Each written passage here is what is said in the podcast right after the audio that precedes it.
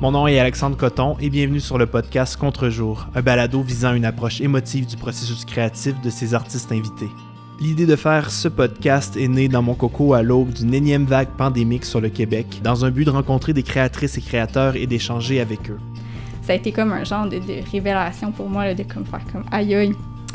Genre, j'ai fait quelque chose, j'ai réussi quelque chose, je comprends quelque chose, tu sais. C'est un projet qui me tient à cœur dans l'idée de partager un peu de homemade philosophie artistique avec les auditeurs, puis de pousser plus loin la réflexion de que c'est ça créer au fond. Je pense qu'on a toute une quête personnelle, puis la liberté de création vient dans l'intimité. Bref, on va à contre-jour de l'invité.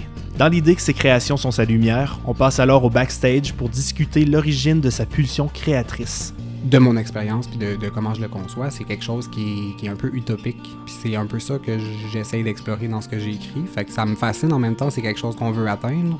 Pour être au fait de tout ce qui s'en vient, je vous invite à suivre la page Instagram de Contre-jour Podcast. Un immense merci pour votre curiosité créative et je vous dis à très bientôt.